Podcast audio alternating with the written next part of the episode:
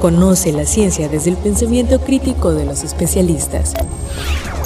Bienvenidos al espacio para la divulgación de la ciencia y la tecnología de la Universidad Juárez Autónoma de Tabasco, UJAT Conciencia, a través de Radio UJAT. Comenzamos.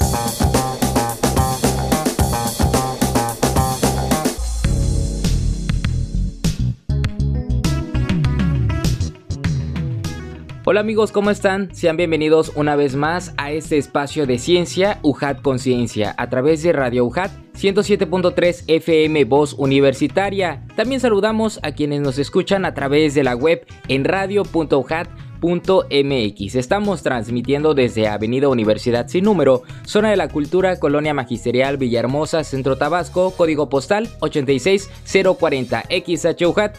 Bienvenidos a este programa que como saben es una producción original de la Universidad Juárez Autónoma de Tabasco a través de la Secretaría de Investigación, Posgrado y Vinculación, realizado por la Dirección de Difusión y Divulgación Científica y Tecnológica. En esta ocasión agradecemos enormemente a la División Académica Multidisciplinaria de los Ríos y a la Dirección de Comunicación y Relaciones Públicas por brindarnos su apoyo y realizar este programa.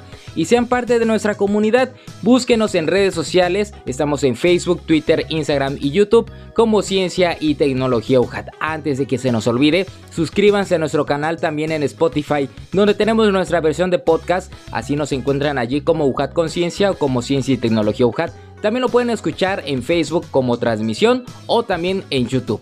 Antes de continuar, vamos a escuchar la siguiente información.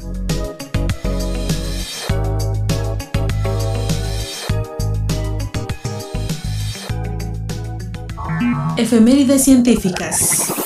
El 27 de diciembre de 1923 falleció Alexandre Gustave Eiffel, ingeniero civil francés que adquirió renombre diseñando varios puentes para la red francesa de ferrocarriles. También diseñó la Rouge en París, al igual que la Torre Eiffel, así como proyectos fuera de su país. El 28 de diciembre de 1969 nació Linus Torvalds, ingeniero de software finlandés-estadounidense, conocido por iniciar y mantener el desarrollo del núcleo Linux basándose en el sistema operativo libre Minix, creado por Andrew Stewart Tannenbaum y en algunas herramientas varias utilidades, y los compiladores desarrollados por el proyecto GNU. Actualmente es responsable de la coordinación del proyecto. El 31 de diciembre de 1851 fue inaugurado el primer cable submarino tendido en el Canal de la Mancha, entre las ciudades de Dover, Inglaterra y Calais, Francia. Y el 1 de enero de 1985 murió Elaulia Guzmán, maestra, historiadora, arqueóloga y antropóloga mexicana, quien descubrió los restos del último emperador azteca, Cuauhtémoc, en la población de Ixcatiopan Guerrero, debajo del altar mayor del templo de Santa María de la Asunción, el 26 de septiembre de 1949.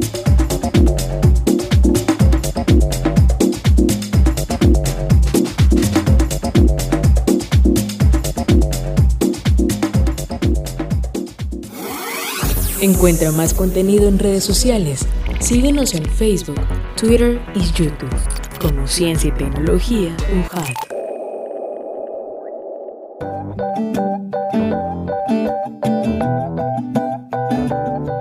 Muchísimas gracias auditorio, mi nombre es Adrián de Dios y qué gusto que sigan con nosotros a través de Radio UJAT y les presento a nuestra invitada de lujo de esa ocasión. Nos acompaña la doctora María Concepción de la Cruz Leiva, profesora e investigadora de la División Académica Multidisciplinaria de los Ríos. Doctora, bienvenida, ¿cómo le va? Le agradezco mucho la invitación a este programa y pues le agradezco al licenciado Adrián que sea tan amable en contactar esta entrevista conmigo. Muchísimas gracias a usted, doctora. Estamos muy contentos de que nos llegue esta gran información y que usted sea invitada porque afortunadamente hemos convivido en otras ocasiones y eso también nos da pauta a poder conocer más sobre estas investigaciones. Qué gusto saludarla nuevamente, doctora.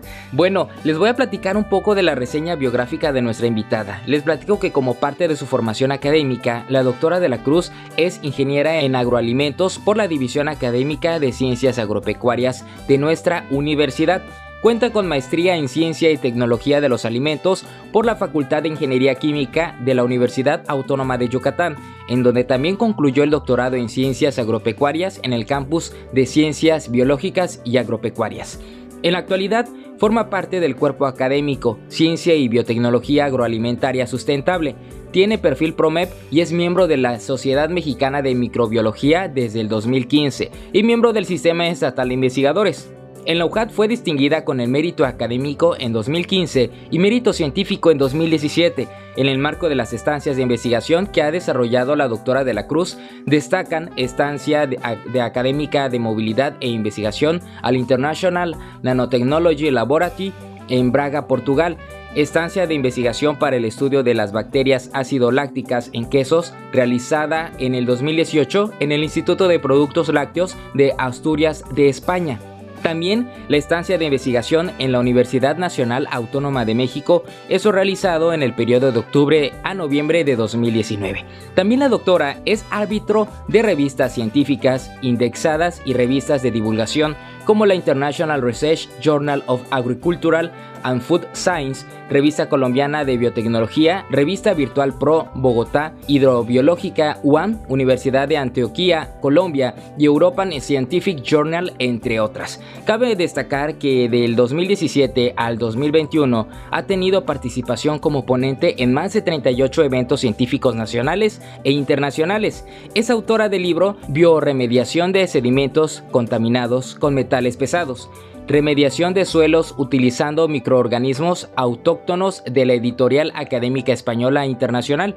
Esto es parte de la amplia trayectoria académica y profesional de nuestra invitada. Y le damos la bienvenida nuevamente a la doctora María Concepción de la Cruz Leiva, profesora e investigadora de la División Académica Multidisciplinaria de los Ríos, donde vamos a poder platicar sobre este tema muy interesante, propiedades benéficas del queso poro, del proyecto Biodiversidad Genética del queso de poro Balancán, México. Detección de especies microbianas que brindan las propiedades características del queso. Doctora, nos da muchísimo gusto que nos acompañe y vamos a ir a escuchar una cápsula de introducción para conocer más de este tema. Muchas gracias, seguimos pendientes.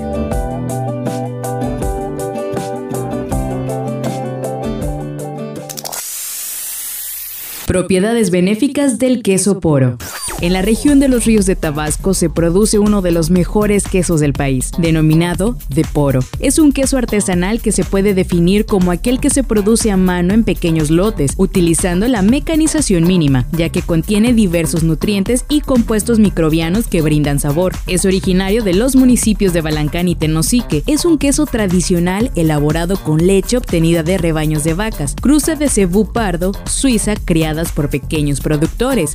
Se elabora tradicionalmente con leche cruda, inoculado con suero del mismo queso de la producción del día anterior y sometido a sucesivos procesos de prensado, salado y oreado. El producto terminado se recubre con parafina y con papel celofán amarillo. Eso se hace para evitar que se deshidrate y prolifere el moho. La pasta cuando se deja madurar se desmorona fácilmente, es decir, es muy porosa, característica de la que proviene su nombre. Este queso desarrolla en el interior de la pasta pequeños hoyos o poros atribuidos a la producción y acumulación de gas generado por microorganismos autóctonos, en gran medida provenientes de la leche y del suero utilizados en su fabricación.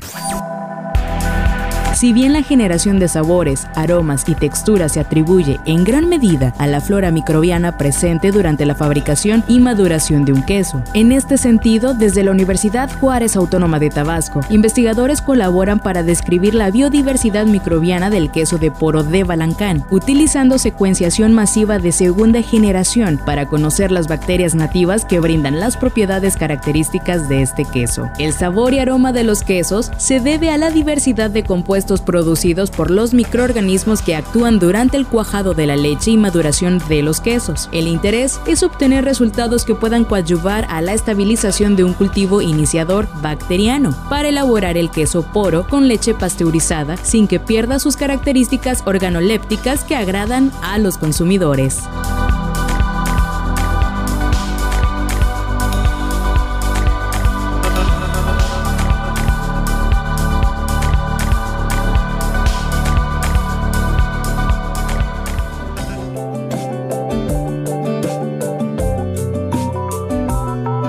Doctora, escuchamos una cápsula más que interesante que nos abre también el apetito, pero vamos a partir desde lo principal, ¿no? ¿Cómo surge el interés por desarrollar ese proyecto? ¿De dónde nace? Adelante. Sí, gracias, muy amable, licenciada Adrián. Pues sí, con mucho gusto de compartirle que nace el interés porque justamente acá en la región de los ríos este queso es muy característico, el queso de Poro Balancán, y bueno que ya lleva más de 45 años y algunos reportes de 60 años de estarse elaborando de forma artesanal entre un grupo de productores de la región.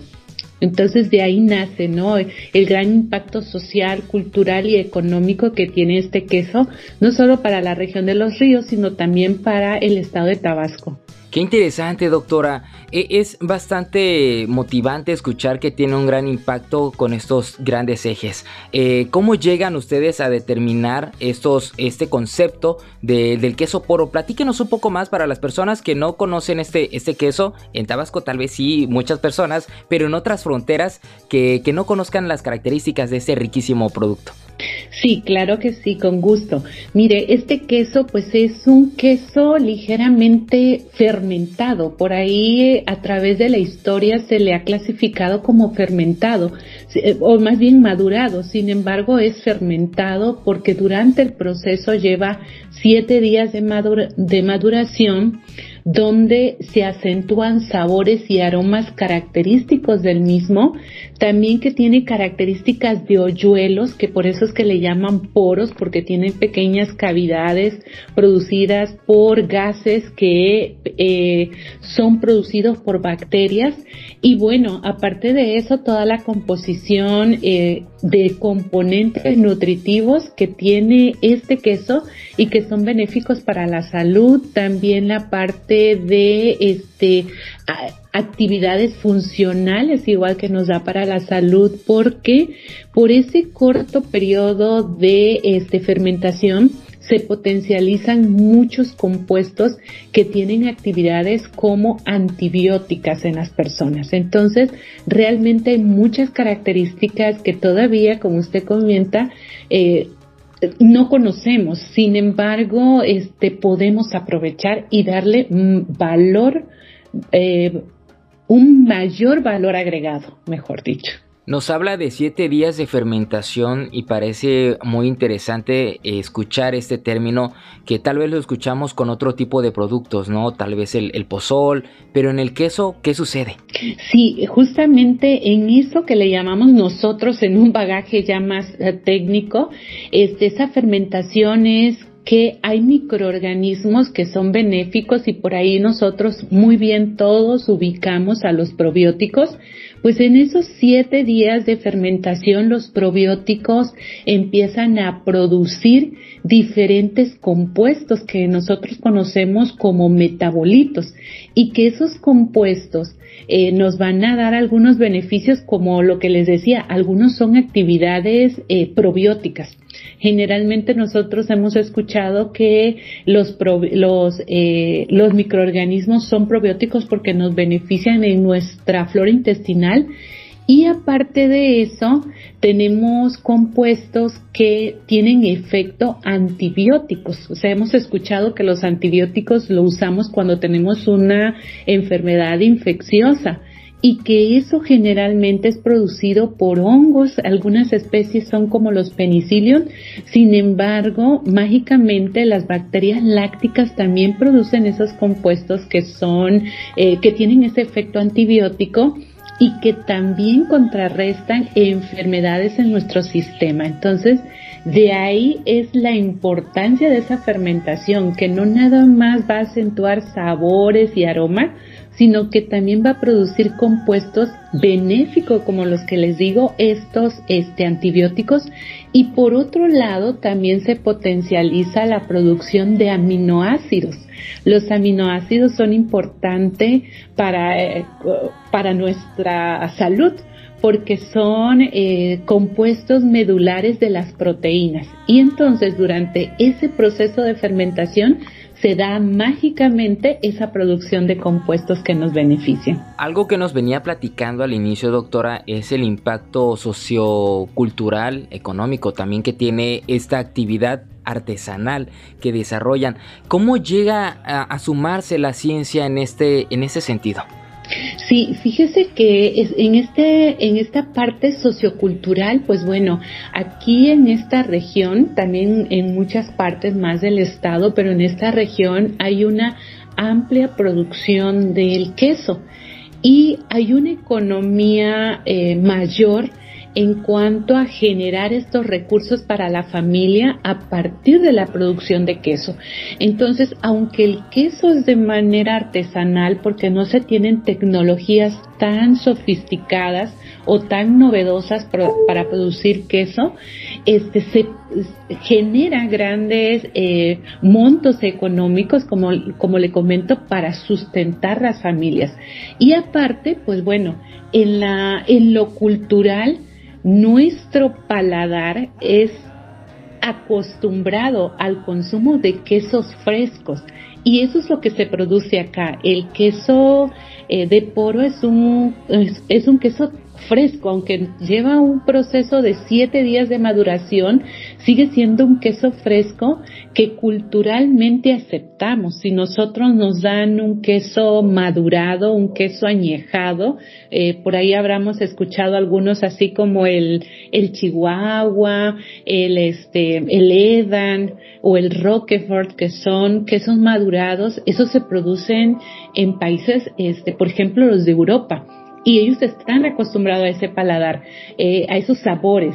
Sin embargo, en nuestro estado y casi en la mayoría del país estamos acostumbrados más a quesos frescos y este queso de poro pues también tiene esa connotación de un queso fresco que culturalmente es aceptado para el paladar de los consumidores y para la economía de las personas. Qué, qué interesante porque además es algo muy local y hablando de eso, doctora, ¿cómo, cómo es ese consumo? ¿Los tabasqueños consumimos adecuadamente eh, el queso poro? ¿Lo sabemos aprovechar o se exporta también a otras regiones? Sí, fíjese que ahí es donde es parte de ese motivo del por qué nosotros nos interesamos en seguir investigando sobre el queso de poro, porque hay otras instituciones como la Universidad de Querétaro, eh, mismo la Universidad este, Tecnológica de acá del Estado, han estado interesados en, en hacer investigaciones relacionadas con el queso de poro, pero falta mucho más por hacer porque este queso de poro algo que tiene en contra es que pues desafortunadamente la producción de queso es a partir de leches frescas. Eso quiere decir que son leches sin pasteurizar.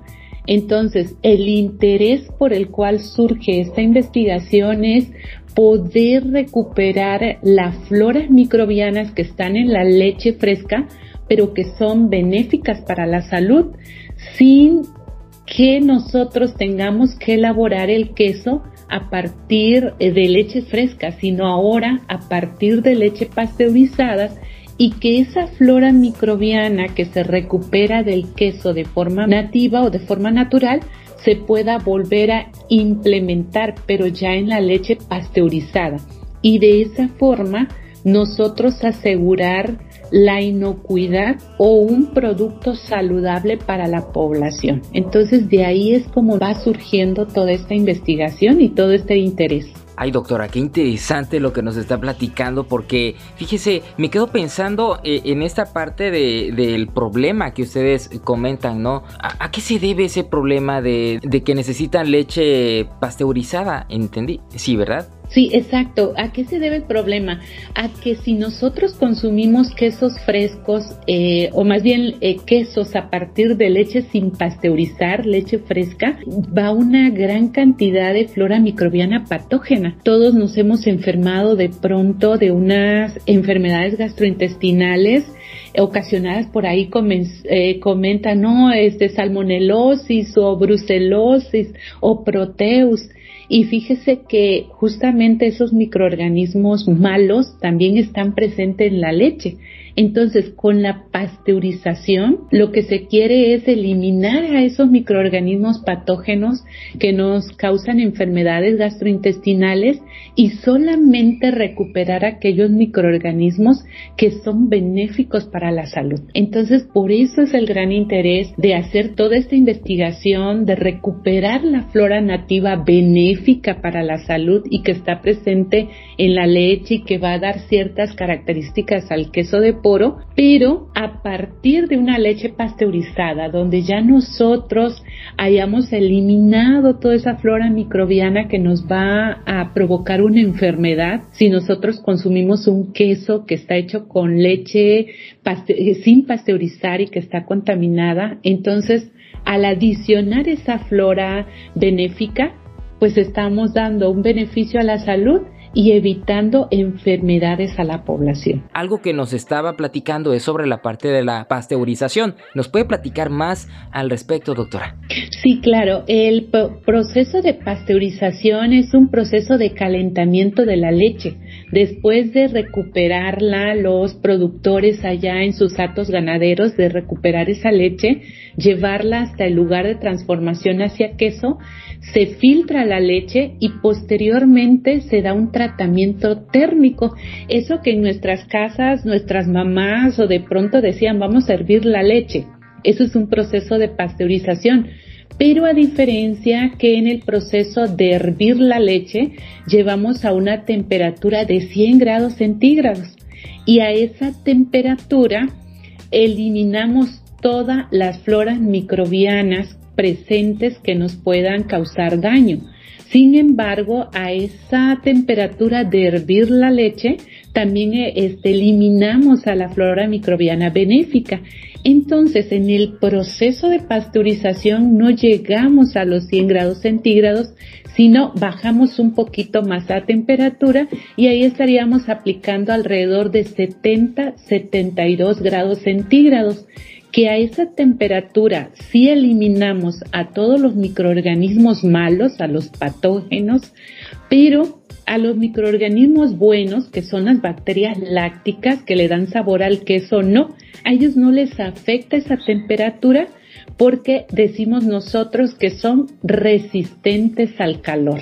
Entonces, ese es el proceso de pasteurización se somete a un calentamiento de 70 a 72 grados centígrados por alrededor de 15 a 20 minutos. Ese es el proceso de pasteurización. Eh, usted nos comenta de estos diferentes eh, diversidad microbiana podemos conocer un poco más sobre estas características, sobre estos eh, microorganismos que ustedes encontraron adecuados para, para el buen funcionamiento del sistema humano en su consumo? Claro que sí. Tenemos una gran diversidad. Este, se aplican acá técnicas ya que, este, nosotros conocemos como biología molecular y que esas técnicas son eh, más bien extraer el ADN de todos esos microorganismos y posteriormente mandar a secuenciarlo y a partir de, esas secuencias que es su ADN, nosotros identificamos qué microorganismo es. Entonces ahí encontramos un grupo vasto de bacterias acidolácticas, eh, alrededor fueron de 48 especies de este grupo de bacterias buenas, que son las bacterias lácticas. Algunos a lo mejor por ahí lo habremos escuchado, los, los lactobacillus, que son, por ejemplo, la, lactobacillus brevis, lactobacillus casei, lactobacillus del son especies de, de, de, estos microorganismos de bacterias lácticas. También por ahí lactobacillus fermentum, lactobacillus plantarum, lactobacillus elbicus, Lactobacillus lactis, eh, algunos otros como son Streptococcus thermophilus igual, que todas estas floras de microorganismos generalmente son los que están presentes en el yogur. A nosotros siempre nos dicen, este, puedes consumir un yogur porque te va a hacer beneficio a, tu flora intestinal. Bueno, ese beneficio es porque ese yogur llega, lleva una gran proporción de estas bacterias lácticas y justamente esas bacterias lácticas fueron las que se detectaron en el queso de poro. Entonces, pues ese es el, eh, eh, esos son algunos de esas floras que nosotros detectamos y que son floras benéficas y que le van a dar ese sabor y ese aroma y hasta esa estructura de poros al queso como tal, queso poro balancán. Híjole, e, es de verdad que cada vez que escuchamos este tipo de términos nos, nos ayuda a comprender la gran diversidad que a nuestros ojos, a plena vista, no los logramos eh, identificar, ¿no? Sí, que, así como nosotros este, detectamos ahorita por ADN esta flora microbiana benéfica y es la que nosotros queremos este, aislar y conservar y después inocular a la leche ya pasteurizada, también se detectaron especies patógenas, algunas que hemos escuchado que nos puede provocar, por ejemplo, este eh, eh, Escherichia coli es una bacteria patógena, eh, otras este, bacterias patógenas que se detectaron fue, por ejemplo, una que se llama Bacillus cereus, que produce toxina y que nos da intoxicaciones alimentarias, o también otra bacteria patógena que se llama Staphylococcus aureus y que esta bacteria patógena produce enfermedades respiratorias y que generalmente se asocia con enfermedades relacionadas en los atos ganaderos como eh, sobre todo en los lecheros que se llaman este, la mastitis bovina. Entonces, están presentes esos patógenos, sin embargo, justamente esos patógenos son los que nosotros tenemos el interés de eliminar con un proceso de pasteurización y posteriormente ponerle a esa leche ya los microorganismos buenos que también identificamos y que hace un momento le cité, que a lo mejor son nombres así de pronto raros, ¿verdad? Pero son nombres de bacterias, así como nosotros tenemos el nombre de Juan, Pedro, ¿verdad? Rosy. Bueno, las bacterias también tienen sus nombres. Entonces, ahí es donde les cité ese grupo de microorganismos que son buenos y que son probióticos y que pueden estar en el yogur, que pueden estar también algunos de esos microorganismos buenos en el, en el pozol fermentado y que por eso es que nos hace este bien igual a nuestra salud. Bueno, de ahí es donde viene toda esta información. ¿Y habría alguna diferencia entre la producción artesanal del queso de poro con la producción a través de la pasteurización, doctora? Sí, claro. Fíjese la, que la gran diferencia es justamente eso, que en el proceso artesanal que tienen nuestros productores, valiendo la redundancia, artesanos, este, pues es que ellos elaboran los quesos generalmente a partir de leche sin pasteurizar. Entonces, en ese momento que la leche es elaborada sin pasteurizar, perdón, que el queso es elaborado sin pasteurizar, pues se van tanto la flora buena como la flora microbiana mala. Y por eso es que de pronto consumimos un queso fresco, pero si está contaminado con un microorganismo patógeno, nos puede provocar una enfermedad gastrointestinal que por de pronto conocemos como las eh, diarreas frecuentes, ¿no? Este, esa es la diferencia de elaborar un queso con leche sin pasteurizar la leche. En este momento, nuestro gran interés de nosotros conocer toda esa diversidad microbiana, pero sobre todo la buena, es para que posteriormente nosotros la aislemos, esa flora microbiana este, buena. Y esa flora microbiana buena se ponga otra vez a la leche, pero después de haberla pasteurizado.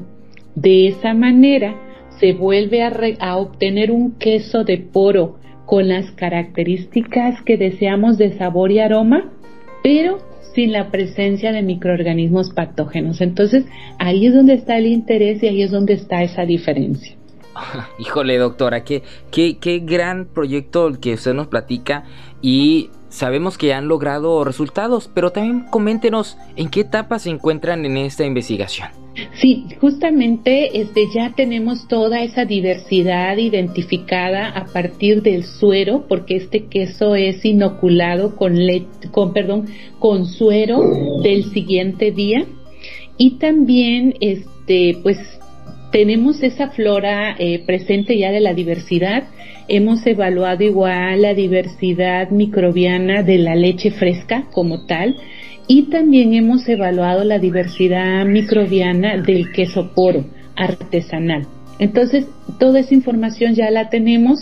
También ya hemos aislado, que ese es otro proceso ya de recuperar a los microorganismos vivos y poder tenerlos en crecimiento. Esa etapa igual ya la tenemos este, aislada e identificada igual esos microorganismos que ya aislamos. Y la etapa en la que actualmente estamos es en la de estabilizar un consorcio o un inóculo, nosotros le llamamos un inóculo microbiano, que ese consorcio o ese inóculo microbiano va a ser el que vamos a adicionar a la leche después de haberla pasteurizado, para que posteriormente ya esa leche pasteurizada y con los consorcios adicionados puedan, este, podamos desarrollar un queso ya pero a partir de esa leche pasteurizada. Entonces, ya estamos en esa etapa, en la estabilización del consorcio.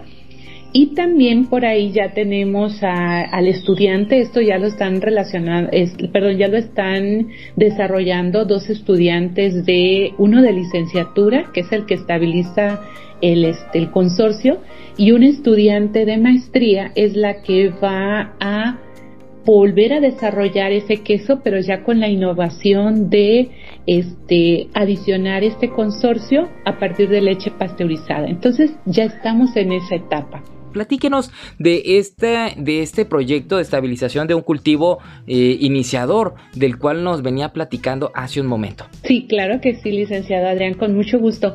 La estabilización de un cultivo iniciador, que también es conocido como un consorcio nativo en este caso, se logra a partir de ese aislamiento del microorganismo. Nosotros actualmente ya tenemos siete microorganismos aislados e identificados y que dan aroma, dan sabor, dan estructura al queso y posteriormente lo que nosotros estamos haciendo es eh, mezclarlos ahora. Los aislamos de forma individual y después de todo un proceso de caracterización e identificación de ese microorganismo que es una bacteria láctica, que ya tenemos recuperado cada uno de forma individual, ahora lo que volvemos a hacer es juntarlos y ya no va a ser uno individual, sino un consorcio de siete microorganismos benéficos. En este caso, Lactobacillus, este, por ahí tenemos Lactobacillus brevis, Lactobacillus casei, el Lactobacillus lactis, el Streptococcus este, termófilo, el Lactobacillus fermentum. Esas bacterias ahora las volvemos a unir y de esa manera lo cultivamos. Hacemos todo un procedimiento de alimentar a esos microorganismos, pero ya ahora juntos en un medio especial. Y ya posteriormente, que ya tenemos muchas células de él mismo multiplicada, lo que hacemos es ya estabilizar en cuanto a concentraciones de acidez, a concentraciones de temperatura, y posteriormente hay otro proceso que es ya para conservar estas cepas que se le llama que es un proceso de leofilización que en ese proceso de leofilización lo que nosotros hacemos es ya recuperar nada más esa masa celular microbiana. Un ejemplo para que nuestros auditorios capten un poco más este término es todos hemos escuchado la levadura de pan, ¿verdad? Esta, este, para hacer los panes en casa. Este, no sé si por ahí ya habrán escuchado ese término de la levadura de pan y que nosotros compramos esa, eso en algún comercio y resulta que esos son microorganismos, en este caso son levaduras. Y ahora, ese proceso de deshidratación que tienen esas levaduras que nosotros hemos escuchado de levadura de pan, ese proceso se logra por medio de un tratamiento que se llama leofilización. Y de, ese de esa forma nosotros primero eh, cultivamos, estabilizamos el consorcio y posteriormente conservamos a partir de ese método que le comenta que le comento que es la leofilización. Y no es más que otra cosa que eliminar toda la presencia de agua y solamente dejar al microorganismo en forma deshidratada, como si fuese una harinita o como si fuesen este eh, algo deshidratado, algo seco, algo polvuriento. Acá. De esa manera nosotros ya estamos frente a un proceso de este, eh, leofilización de un producto, en este caso de un consorcio microbiano. Entonces, ya a partir de esos consorcios que nosotros tenemos ya, o sea, donde ya integramos un, un, lote de siete microorganismos buenos, ya a partir de ese proceso ya de las células leofilizadas o deshidratadas, ya nosotros adicionamos a la leche después de pasteurizar ese pequeño, como si nosotros adicionáramos un poco de sal a la leche, ¿no? En este caso es adicionamos un poco de ese consorcio a la leche. ¿Y qué es lo que hacen esos, esos consorcios? Como son seres vivos pero microscópicos, lo que hacen es otra vez activar su metabolismo y ellos empiezan a alimentarse de los nutrientes que están presentes en la leche, que en este caso van a ser carbohidratos, van a ser proteínas, van a ser vitaminas, minerales, y ellos empiezan a reproducirse, o sea, multiplicarse, el término correcto, multiplicarse. Y de esa manera que se multiplican y consumen esos nutrientes que están presentes en la leche, pues ellos empiezan a desintegrar un, un nutriente natural y a producir otro, eh, otro metabolito u otro componente, de tal manera que empiezan a producir lo que llamamos como suero, que es, es el ácido láctico, y empiezan a producir una cuajada en la leche que es la, lo que le llaman la desnaturalización de la proteína, cuando formamos ese cuajado y empieza todo el proceso de la elaboración de un queso como es el queso de poro. Y usted anteriormente nos comentaba que ese es el objetivo de este, uno de los objetivos a futuro de este proyecto, ¿no? ¿Cómo van en ese sentido? Efectivamente, sí, ya este, lo que le comentaba es que ya tenemos un estudiante de la maestría en desarrollo agropecuario sustentable que se ofrece aquí en nuestra división, que ella justo va a ir en finales de este mes a una capacitación de una empresa artesanal, este, con una productora de queso de poro artesanal, para que ella se capacite sobre el método de elaboración del queso de poro. Y posteriormente ella ya regrese a nuestro laboratorio y ahora elabore el queso de poro con la pequeña variante de este, pasteurizar la leche y adicionar esos consorcios microbianos que son los cultivos iniciadores para elaborar este tipo de queso. Órale, doctora, qué interesante porque son, además está transmitiendo conocimiento cultural, artesanal, ¿no? Que es también parte esencial de este producto, de, este estudio. Y hablando de esto mismo, doctora, ¿cómo es esa vinculación, esa interacción con los productores de, de allá de Balancán? Sí, fíjese que eh, eh, la relación es, es, muy buena, ellos siempre han estado dispuestos a colaborar. Generalmente en esta etapa en la que uno está en investigación y en desarrollo, no se ha contactado con toda la asociación de los productores de queso de poro, pero sí con ciertos este, productores que están eh, principalmente asentados acá en Tenosique y donde ellos nos han brindado todas las facilidades para darnos la leche que ellos recepcionan y a partir de la cual ellos elaboran los quesos y también hemos obtenido muestras de queso de poro artesanal para nosotros hacer esa comparación. Entonces la relación ha sido muy buena, ellos siempre han estado abiertos a colaborar con nosotros como profesores de la universidad o con nuestros este, estudiantes, pues la relación siempre ha sido este, cordial, ¿no? Y, y muy abierta, porque ellos siempre están pues en, en la necesidad de que nosotros como profesores los ayudemos a mejorar su proceso, porque justamente ellos tienen la intención de que en algún momento ellos logren obtener la denominación de origen del queso de poro. Así como el queso Oaxaca tiene su denominación de origen, el queso Chihuahua, etcétera, pues todavía a nosotros nos falta lograr la denominación de origen del queso de poro. Y estos resultados pues pueden coadyuvar a que nuestros productores artesanos puedan lograr ese reconocimiento de la denominación de origen de este tipo de queso. Ojalá se logre, doctora, y en un corto tiempo o en su debido momento, porque es importante contar con ese reconocimiento, como bien menciona. También algo que es muy fundamental es la fuente de financiamiento. ¿Puede platicarnos de eso? Claro que sí, con mucho gusto, licenciado Adrián.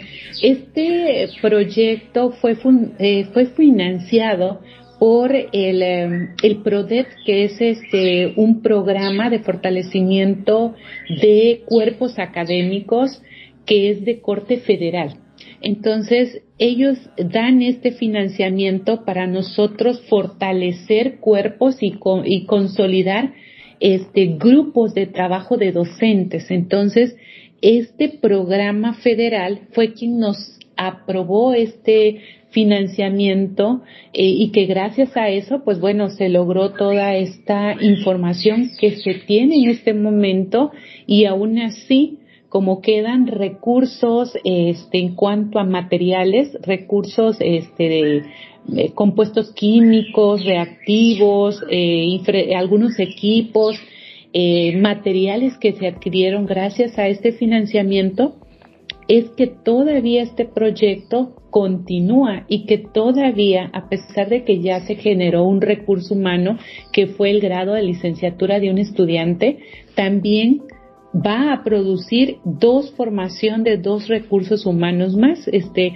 dos en, o dos en, en grados de maestría y uno más en grado de licenciatura. Gracias a todo este financiamiento del programa de fortalecimiento de educación superior en nuestro país que se denomina el PRODET.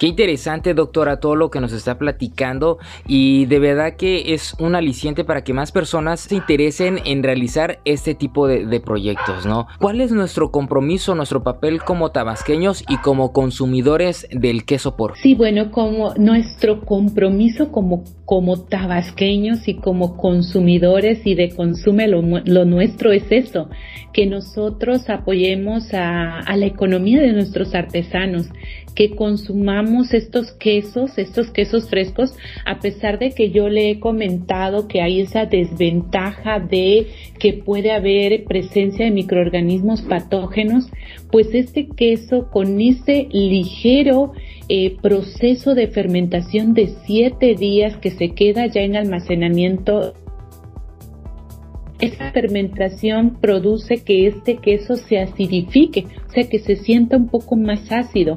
Y esa, e, esa fermentación de esos siete días que se queda el queso en reposo provoca que se disminuya la contaminación patógena. Entonces, eh, no creamos que este es un queso que en realidad lo vamos a consumir y nos vamos a enfermar, no.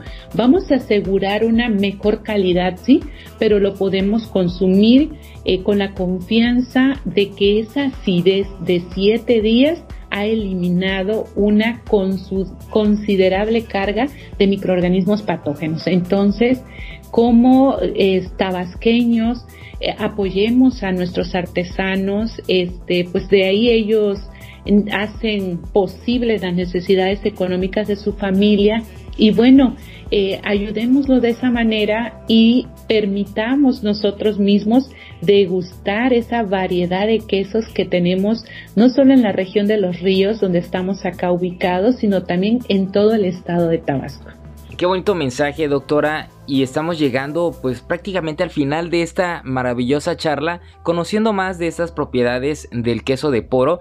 ¿Algo más que quisiera añadir antes de despedirnos? No, agradecerles a usted, principalmente acá a la Secretaría de Investigación y Posgrado a través de esta vinculación que hicieron posible esta entrevista y que con mucho gusto compartimos porque justo nosotros como investigadores luego hacemos muchas, este, muchos experimentos, mucho conocimiento científico, pero falta eh, bajar esa información para que nuestro público en general se entere de lo que estamos haciendo en la universidad y que nuestro gran interés es tener ese impacto en la sociedad, vincular a nuestra universidad y bueno, mostrando, ¿no? Esto que hacemos y que pues nuestro interés es provocar algo bueno, ¿no? Algo bueno para nuestros artesanos, algo bueno para los estudiantes, para nosotros como este, docentes y para la población, ¿no? Para todos los consumidores. Y bueno, eso sería. Muchísimas gracias, doctora, por toda este por todo este conocimiento y por toda esta información que estamos seguros les va a servir muchísimo no solamente a los productores, sino también a nosotros como tabasqueños y como bien menciona que seamos más conscientes de lo que se produce en el estado y pues muchísimas gracias por este tiempo y nos saludamos muy pronto, doctora. Gracias, muy amable, excelente excelente día. Y bueno, auditorio, nos da muchísimo gusto que nos hayan acompañado hasta estos momentos. Les recuerdo el nombre de nuestra invitada, la doctora María Concepción de la Cruz Leiva, profesora investigadora de la División Académica Multidisciplinaria de los Ríos, y el nombre de este programa fue Propiedades Benéficas del Queso Poro, del proyecto Biodiversidad Genética del Queso de Poro Balancán, México, detección de especies microbianas que brindan las propiedades y características del queso. Agradecemos a la División Académica Multidisciplinaria de los Ríos y a la Dirección de Comunicación y Relaciones Públicas por brindarnos su apoyo en la realización de ese programa y de parte del equipo de producción de la Universidad Juárez Autónoma de Tabasco, a través de la Secretaría de Investigación, Posgrado y Vinculación y la Dirección de Difusión y Divulgación Científica y Tecnológica, les agradecemos enormemente por habernos sintonizado en una ocasión más. Mi nombre es Adrián de Dios y nos escuchamos en una próxima entrega de UJAT Conciencia y recuerden, UJAT, estudio en la duda, acción en la fe.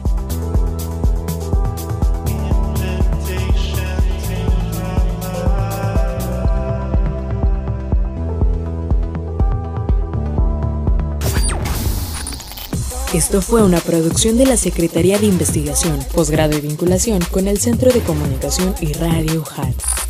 Los esperamos en la siguiente emisión en UJAT Conciencia.